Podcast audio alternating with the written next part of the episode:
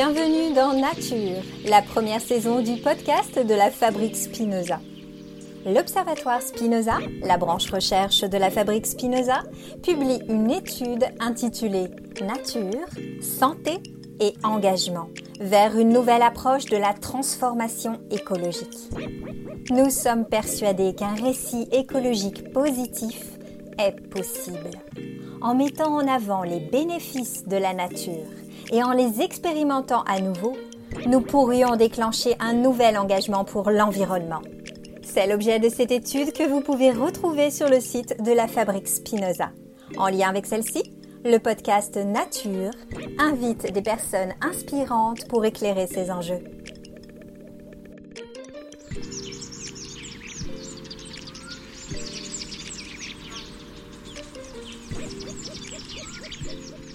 Bonjour, je me présente. Je suis Julie Artis, facilitatrice en qualité de vie au travail et fondatrice du podcast Génération CHO, un podcast qui parle de bonheur au travail.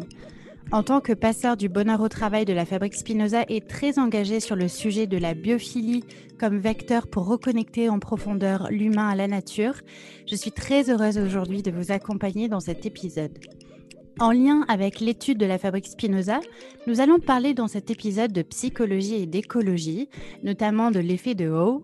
Et pour ce faire, j'ai le plaisir d'accueillir mon invitée Lisa Garnier. Bonjour Lisa. Bonjour. Merci beaucoup d'être avec euh, moi sur cet épisode.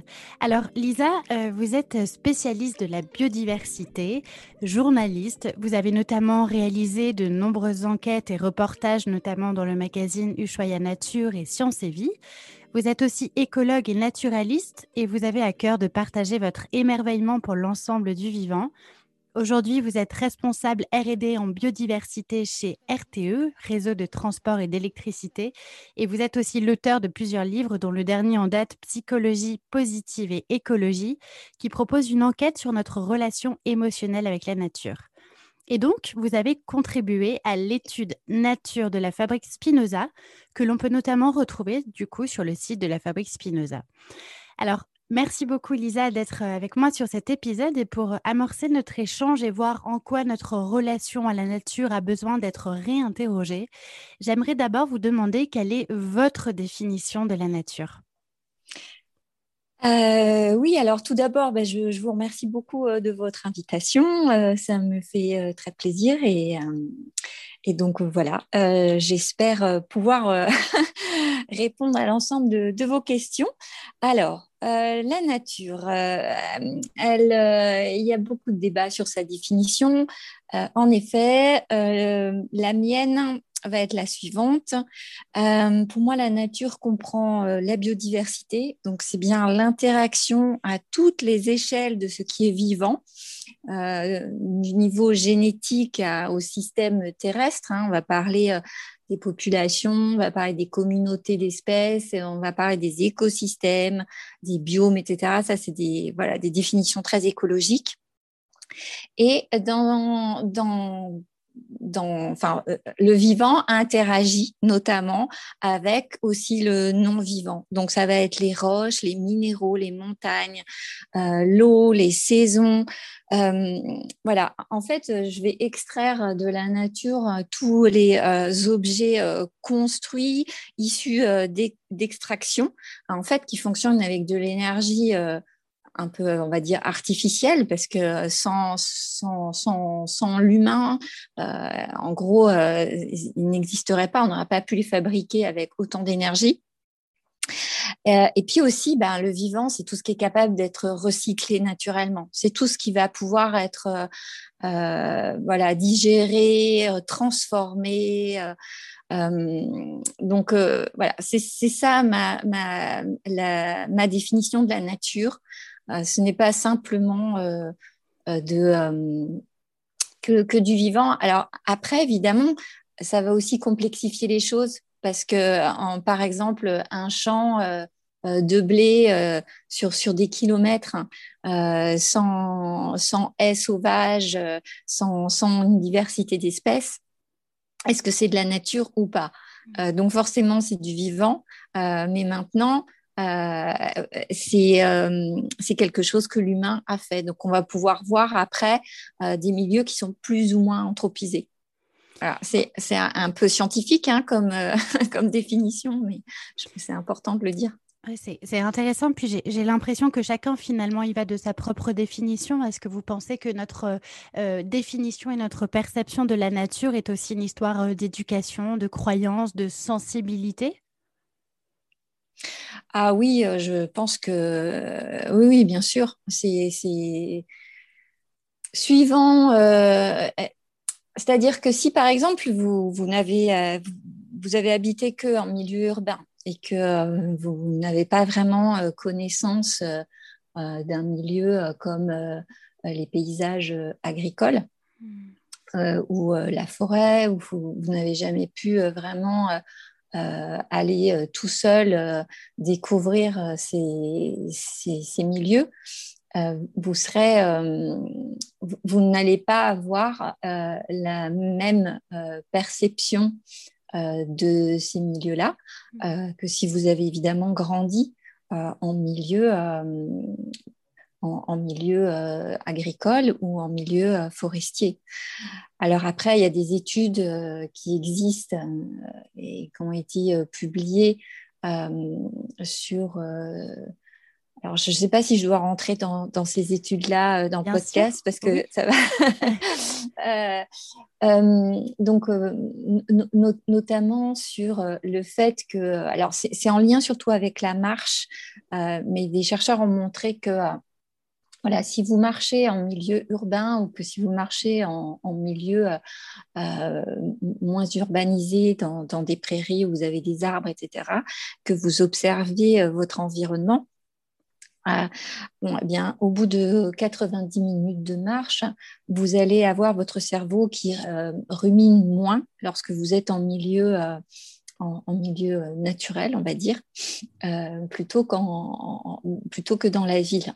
Hmm. mais ils ont aussi montré qu'au niveau du, cerveau, les personnes qui ont, vécu et qui ont grandi en fait dans les grands centres urbains ont plus facilement euh, euh, leur, euh, amygdale et en fait tous les, réseaux du, cerveau qui sont associés à des émotions comme, la peur et comme l'anxiété, en fait, qui sont plus rapidement, on va dire, allumés hein, pour être, en tout cas, excités au sens du terme fonctionnement euh, biologique, euh, qui montre que euh, finalement, habiter, en, habiter en ville procure plus d'anxiété mmh. que, que vivre dans un milieu naturel. Donc, donc, ce qui montre, ne serait-ce qu'au niveau du cerveau, qu'en effet, là, on ne parle pas de perception, on parle de, de fonctionnement biologique, hein, qu'il y a une différence euh, notable. Alors après, en effet, euh, si vous avez euh, des parents ou des grands-parents qui, apprécient le milieu naturel, qui aiment observer des papillons, qui sont très forts en botanique et qui vont apprendre ça à leurs enfants ou à leurs petits-enfants, ben, ces personnes-là, évidemment, d'un point de vue culturel, vont apprendre plus facilement à reconnaître les espèces et euh, ils vont conserver euh, un, souvenir.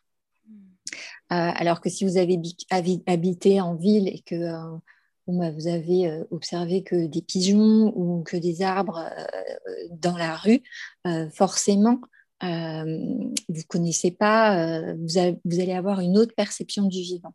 Hmm. Mais voilà, mais la bonne nouvelle, c'est que euh, c'est que c'est pas parce que euh, on n'a pas appris qu'on ne peut pas apprendre et qu'on ne peut pas euh, avancer dans cette voie. Et justement, en fait, du coup, il y, a plein de potentialités.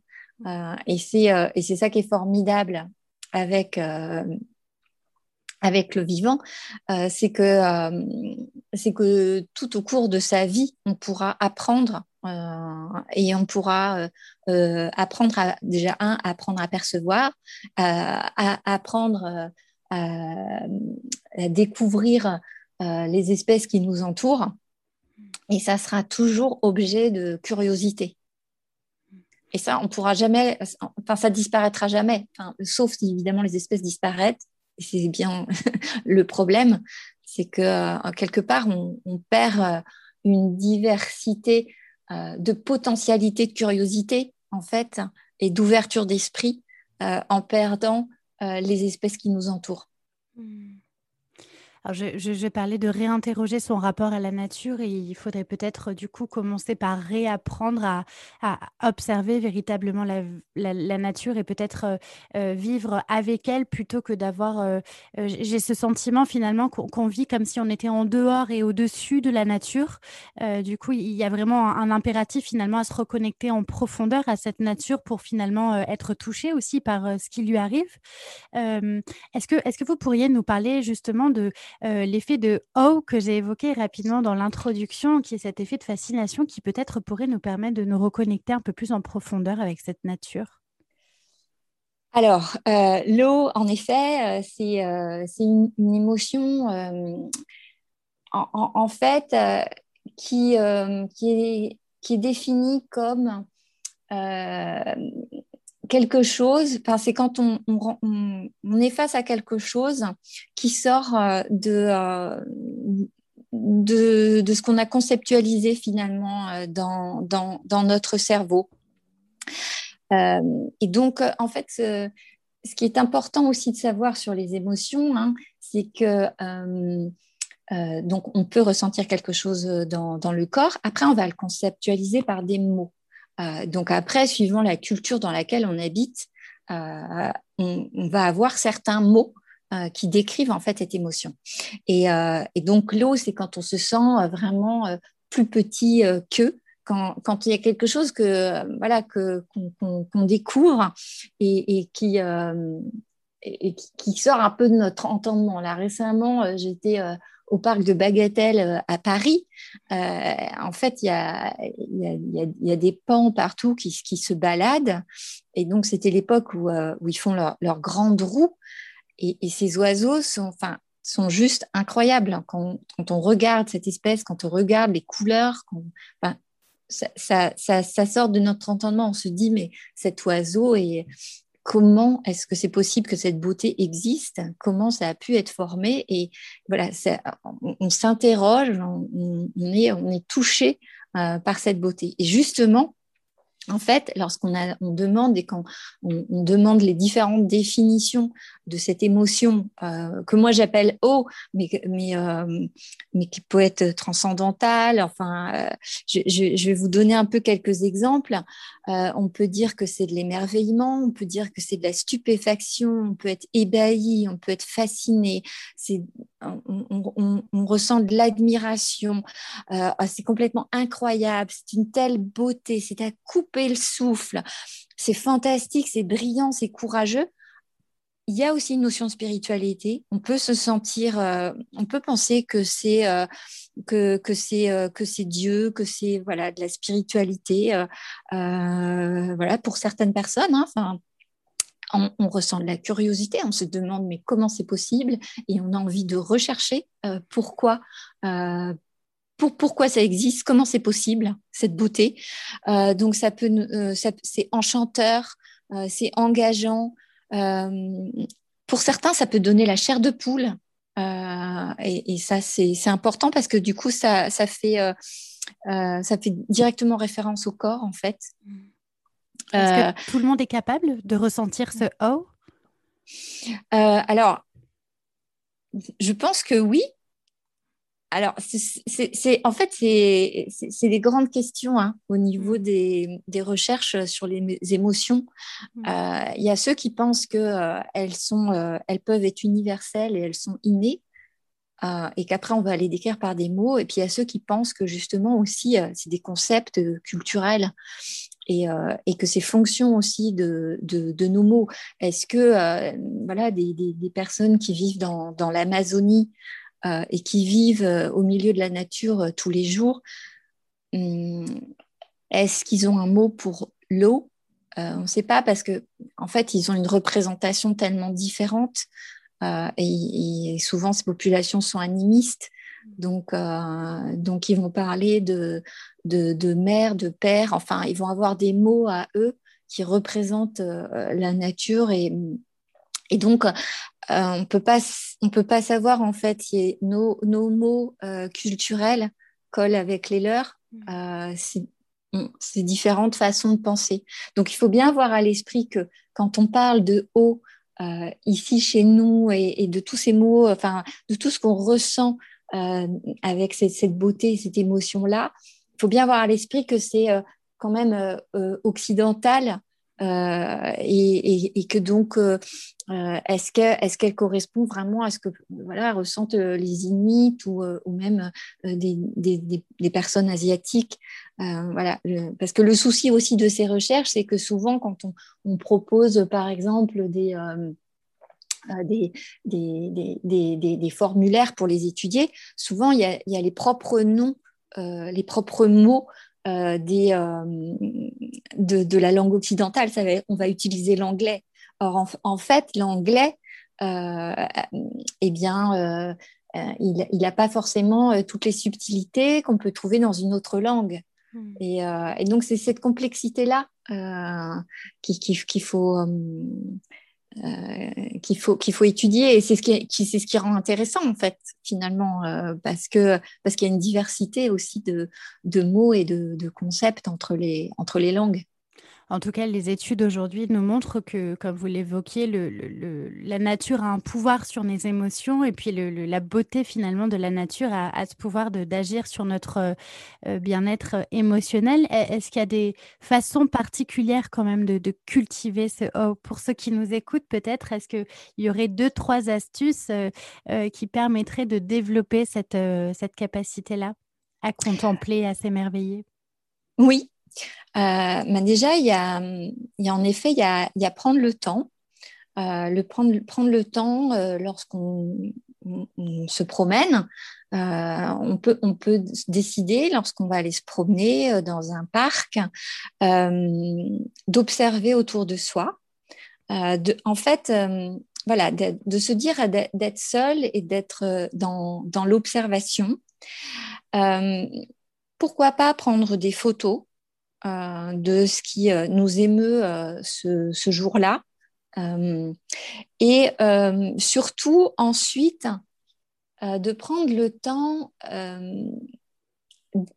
en, fonction de la photo, d'écrire ce que l'on a ressenti avec ses propres mots. parce que ce qui est important, donc justement, je vous parlais des mots tout à l'heure. le fait MOT du coup. voilà, des mots, des mots MOT. C'est important euh, de, de, de, nommer euh, voilà, ce que l'on a éprouvé nous-mêmes. Alors, il ne s'agit pas évidemment euh, d'écrire un poème ou, ou, ou un, un, livre. C'est vraiment pour soi qu'on les écrit.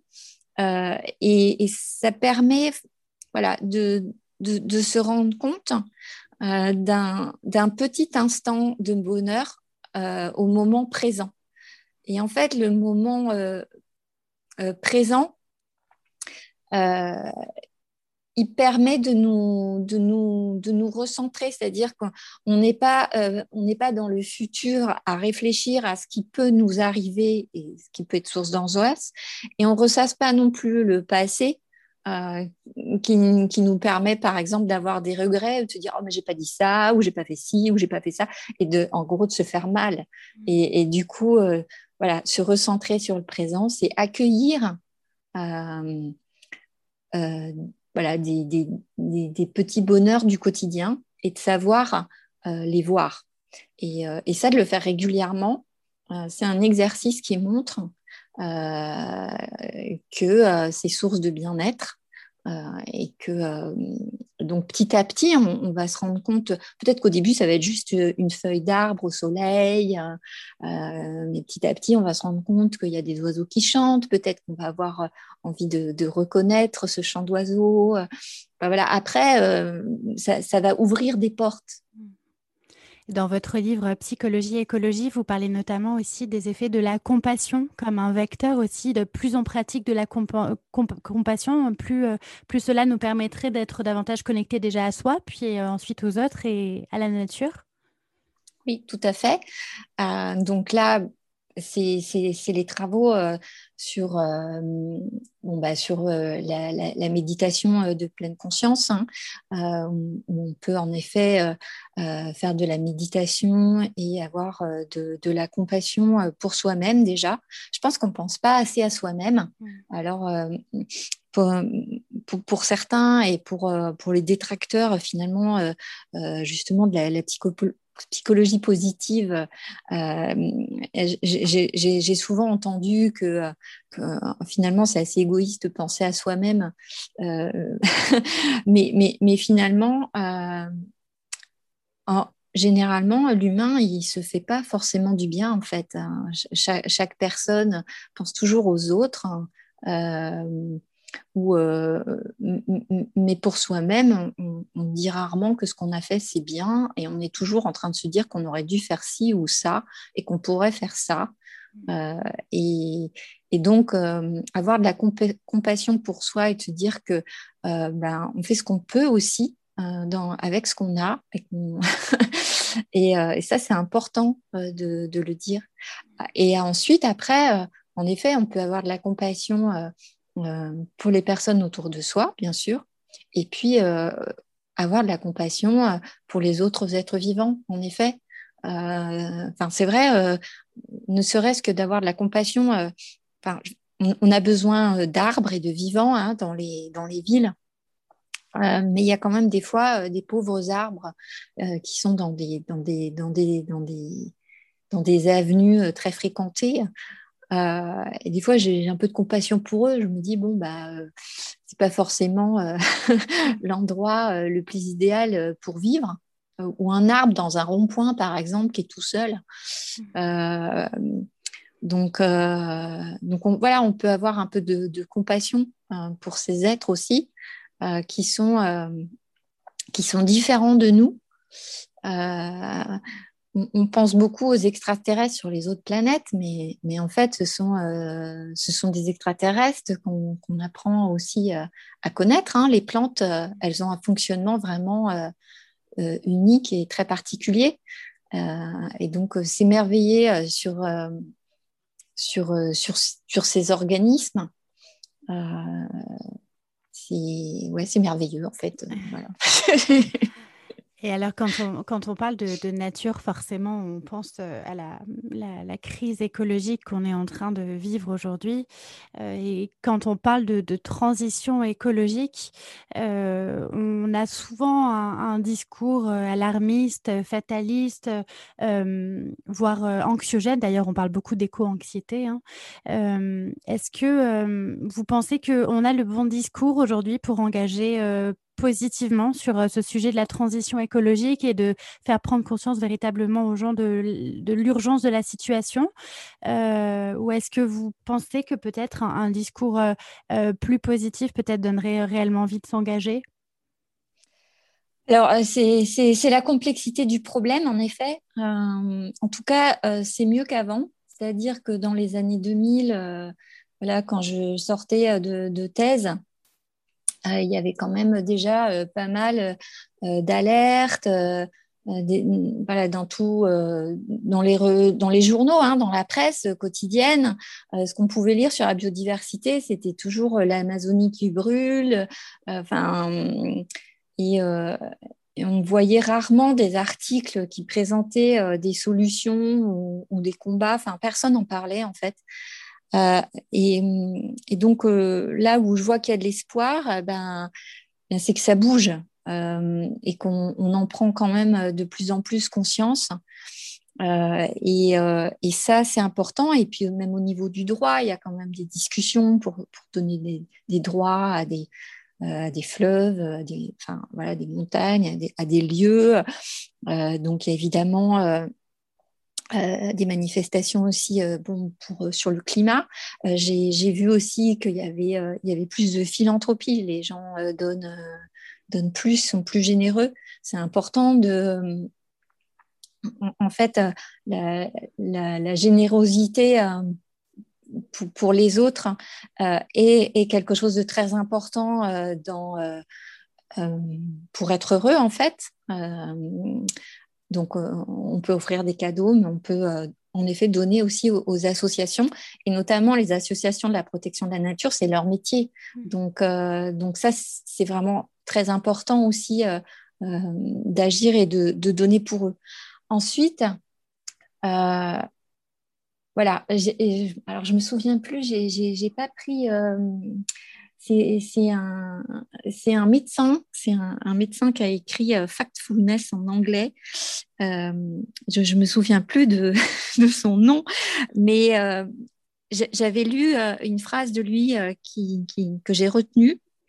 C'est qu'il disait, voilà, quand vous avez un bébé dans une couveuse, la situation est critique. elle est vraiment très critique.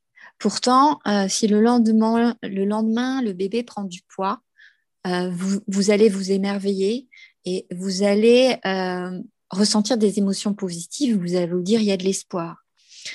Eh bien, voilà, moi je pense qu'on est un peu dans cette situation-là. Euh, en effet, la situation est critique. on est dans la sixième extinction des espèces, mais il faut mettre en avant ce qui est positif pour continuer de garder espoir et continuer d'avancer. Parce qu'en effet, euh, rentrer dans un cercle vertueux euh, et, euh, et, multiplier ce cercle vertueux, c'est le moyen de faire avancer les, les, choses. Et, et, même si c'est des petits pas, on, me dit souvent, mais, mais c'est des trop petits pas, on n'a pas le temps. Oui, mais si on, enfin, en même temps, euh, si on est complètement dans, dans le stress euh, d'avancer, euh, e-, est-ce que ça va être finalement être plus positif? Enfin, je vois bien que même, enfin, l'humain a toujours besoin de temps et, et, et, les, les, consensus, les discussions sont rarement rapides. Euh, donc euh, oui, il y, a des lois à faire passer et, je, pense que vraiment euh, l'urgence là, c'est la protection des insectes. L'urgence, c'est vraiment arrêter les phytosanitaires et, augmenter à nouveau les populations d'insectes qui nourrissent une énorme chaîne du vivant. Euh, et, et, ça, euh, en tout cas euh, en Europe, c'est vraiment fondamental.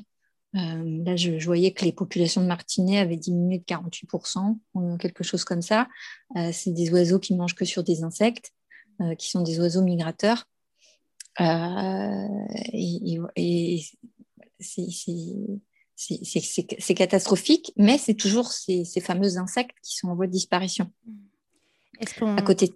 Pardon. Pardon, allez-y, oui, je vous en prie. Non, à côté de ça, euh, à côté de ça, euh, voilà, il y a des mammifères qui se portent mieux. Euh, donc, en effet, on a travaillé sur la loutre. La loutre en France va mieux. Il y a en effet le, loup qui, qui est revenu tout seul. Donc, voilà, il y a, y, a, y, a, y a, des choses qui avancent aussi.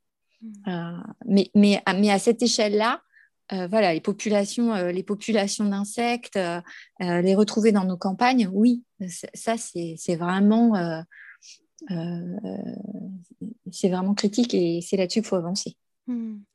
Est-ce que euh, on n'est pas aussi euh, alors j'ai l'impression qu'il y a deux tendances. Il y a effectivement cette euh, prise de conscience et il y a quand même voilà de l'espoir parce qu'il y a de nombreuses choses qui sont faites en, faveur justement de cette urgence écologique. Mais d'un autre côté, est-ce qu'on n'assiste pas à une sorte de conscience de ce qui se passe, mais aussi tellement dans le discours alarmiste qu'il y a une sorte d'impuissance et de découragement où les gens se disent ben, on ne sera pas capable de changer les choses? Euh, bah oui, mais en fait, finalement, c'est ce que je c'est ce que moi je ressentais dans les années 2000. Je me disais, mais c'est pas possible. Mmh. En fait, euh, euh, en, fait, à, être si catastrophique, on se dit, mais euh, bah, les bras m'en tombent, quoi. Je peux plus rien faire. Euh, c'est pas possible. Alors que voilà, il faut bien voir aussi que l'humain, il a tendance à mettre en avant tout ce qui est négatif. Hmm. on a des biais cognitifs et ça, c'est un des biais les plus importants. c'est que on va forcément mettre en avant ce qui ne va pas. parce que ce qui va bien, généralement, c'est normal. Alors que euh, on a bien observé que les gens qui sont plus heureux que la moyenne, euh, finalement, ils mettent en avant euh, les, choses, les choses positives. Ils équilibraient les événements négatifs en mettant en avant plus d'événements positifs. et finalement, c'est pour ça que mettre en avant des émotions positives, même si c'est finalement comment dire, c'est pas artificiel puisqu'elles sont là, mais c'est juste euh, euh, le, fait de se les écrire dans une journée ou de les, de les remarquer, eh bien, en fait, ça va, ça va changer notre façon de voir, euh, de voir les choses. et plutôt que d'être dans cet état d'anxiété et tétanisé, petit à petit, on va se rendre compte euh, qu'on peut avancer et qu'on a, on a des, capacités euh, d'être moteur hum, dans, euh, dans le processus. Et, et, le fait, fait chaque, chaque, angoisse où, on n'agit pas, euh, en effet, euh, nous permet pas d'avancer. Mais le fait de mettre, euh, en gros, on va dire les mains dans le cambouis ou, de s'investir, va nous mettre dans un mouvement. et finalement, on va être, on va être moins anxieux. Ça va faire diminuer l'anxiété, en fait. Mmh. moi, je ne suis pas psychologue, hein, mais je ne vais, pas, je vais pas faire leur travail. Mais, mais, mais, mais quelque part, en tout cas, c'est un, en tout cas, il y a un rééquilibrage qui se fait et le fait d'être en mouvement, bah, ça, va, ça va permettre de, de, de, nous sentir de, de, meilleurs mots. En tout cas, ça va nous, ça va nous rassurer et ça, c'est ça qui est important. Mmh. Euh, voilà. Oui, donc ça, me fait beaucoup penser finalement, oui, au principe de la psychologie positive qui consiste à s'enraciner vraiment dans la gratitude en prêtant beaucoup plus attention aux choses positives euh, qu'on vit au quotidien, même si c'est des toutes petites choses. Et, c'est vrai que peut-être euh, d'ancrer un peu plus ces émotions-là, de les écrire, ça peut être euh, un, bon outil. Est-ce que vous auriez des, conseils justement à, partager peut-être à ceux qui nous écoutent pour redevenir un petit peu plus acteurs de ces enjeux environnementaux et écologiques? Bah, on l'a dit euh, tout à l'heure, euh, donc déjà c'est essayer soi-même d'aller au vert. alors je dirais pas forcément en famille en fait. je pense que comme je, le disais, c'est important de se retrouver soi et de faire des promenades solitaires. Euh, voilà. Euh, dans les euh, cultiver la gratitude, je pense que c'est un, c'est un levier extrêmement intéressant de ne pas prendre pour acquis ce qu'on a dans ses relations humaines, mais aussi avec le vivant, notamment dans son assiette. On oublie par exemple lorsqu'on mange des carottes que ces carottes, euh, elles ont poussé, euh, ça a mis du temps, que euh, quelqu'un était là pour les surveiller, que quelqu'un était là pour les ramasser. et, donc ça peut paraître, ça, peut être lié je, je ne suis pas personnellement euh, croyante, mais enfin, ça, ça pourrait penser euh, voilà, aux personnes qui remercient finalement leur assiette. Euh, mais quelque part, oui, on ne se souvient pas, en effet, de, de l'énorme travail qu'il y a derrière pour cultiver les légumes qu'on a dans son assiette euh, et, enfin, euh, personnellement, euh, j'ai un potager et j'ai toute la biodiversité des mollusques dans mon jardin. Enfin, c'est un, énorme boulot d'avoir trois carottes qui poussent, quoi. Mmh. c'est hyper intéressant. Ça, me fait penser que finalement, on, on, a en quelque sorte perdu le, sens de, du sacré. il faudrait redonner finalement à la nature un peu sa dimension sacrée. Hein. Ça fait penser presque, vous parliez de religion, mais oui, c'est un, un éveil presque spirituel par rapport à sa relation avec la nature. Ben, je pense que oui. Hmm. Euh, je, je, je, je, pense que euh, euh, on, a tout intérêt à, à prendre un petit peu, d'aller voir justement les, populations amérindiennes ou d'Amérique du Nord. et enfin, justement, j'avais lu euh, un, un, texte, là, c'était un, psychologue, Patrick euh, Siconiani, qui a, travaillé avec les Lakota, les, Indiens, on dit plus indien maintenant, mais euh, en, gros aux, États-Unis. Et il disait, j'avais lu, je trouvais ça très beau par rapport à, la nature, où il disait que la terre absorbe les chagrins, la rivière emporte les soucis, le soleil reçoit la colère euh, dans leur cœur, la pluie lave leurs regrets, euh, les arbres accueillir la joie, le ciel abriter leur liberté. Et, euh, voilà, je trouvais ça, je trouvais ça très beau. parce qu'en fait, chaque élément de, la nature a pour eux une correspondance interne, en fait. Euh, physique, euh, physique ou mentale. Et, finalement, c'est ce que démontre aussi euh, voilà, la, science, la, science d'aujourd'hui, en fait, le fait qu'on puisse nommer verbalement les émotions qu'on ressent nous permet d'avancer, de nous sentir mieux et de nous comprendre. Alors, on arrive presque au bout de cet épisode, Lisa. Euh, en tout cas, je merci beaucoup pour ce partage. Je, retiens déjà qu'on on a tous en nous finalement le pouvoir de cultiver ce haut qui est un mélange euh, d'émerveillement, de stupéfaction, de fascination d'être en présence de quelque chose de plus grand que soi, hein, finalement, qui est, qui est la nature. Et puis euh, aussi peut-être pour cultiver un petit peu plus cette connexion avec la nature, de d'essayer de, d'essayer de s'enraciner dans la gratitude, de de, remettre de la conscience dans ce qu'on voit, dans ce qu'on sent, dans ce qu'on goûte peut-être, et redonner aussi à la nature euh, euh, sa dimension euh, sacrée. pour terminer, Lisa, quel est votre rêve pour un monde plus écologique et plus connecté à la nature? J'en ai, ai, ai plusieurs. Ben, le, rêve, c'est que finalement, on, retrouve euh, notre humanité et qu'on cultive euh, notre part euh, positive d'humain. On, a tendance à, se flageller toujours, à nous dire qu'on n'a fait que des choses horribles. mais